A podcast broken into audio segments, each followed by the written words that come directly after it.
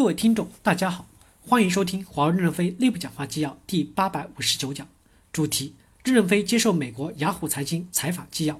本文刊发于二零一九年七月十七日。接上文，记者提问：还有一个问题，您之前的说法有不同的变化。如果特朗普总统给您打电话，您会不会接？您在其他采访中曾提到为什么要给我打电话？有很多重要的事情关注，而且语言不通。您也在采访里面说过会接他的电话，会和他沟通。我很好奇，您现在的态度怎么样？如果特朗普总统明天给您打电话，您会不会接？说不定您跟特朗普总统很合得来呢。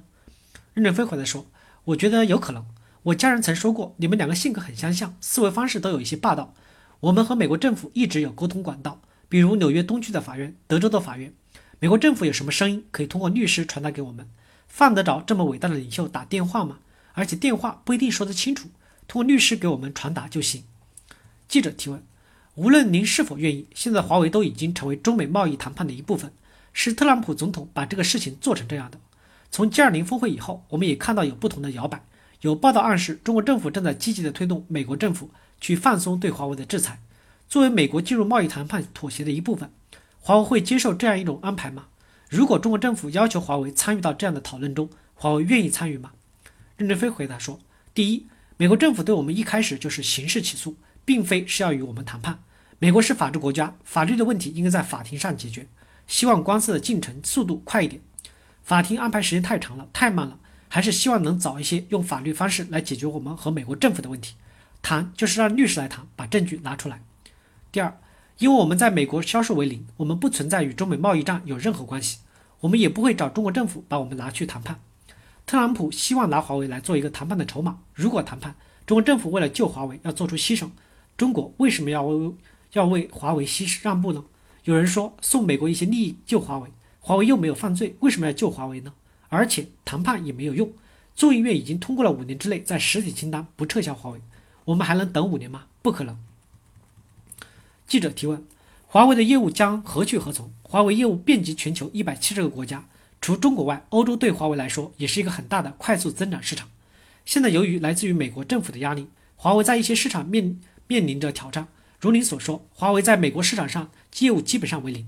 澳大利亚已经对华为发出了禁令，日本现在也加入了这一阵营。欧洲的目前还不够确定。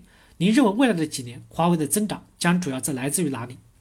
任正非回答说：首先，三十多年来，我们都是以客户为中心，把为客户的创造价值和客户利益放在首位。这三十多年赢得了大多数客户对我们的信任。这些客户在美国政府的威逼下，还能继续和我们签合同。说明客户对我们的信任程度很高。现在我们还在增长中，说明客户并没有远离华为。第二，将来不只是五 G，我们在其他领域还将继续的跑在世界的前列。我们有信心，我们有充分的信心，客户会买我们的产品。因此，发展的方向和步伐并没有发生的变化。但这两年我们有一个阶段性的调整，很多的版本要切换、调整、替换版本要有磨合，这两年的发展速度会降下来。从现在的情况来看。降的不会太多，还是继续朝着原来的方向前进，不会改变。记者提问：您刚才说版本的切换要进行重新的磨合，具体是什么意思？任正非回答说：比如你不卖这个器件给我，我就要用我的东西替代，这个版本肯定要替换，需要一个磨合的过程。在磨合的过程中，产能和产量都会有一定的压力，因此这两年可能会有一个迟缓，但是两三年以后会恢复强劲的增长。感谢大家的收听，敬请期待。下一讲内容。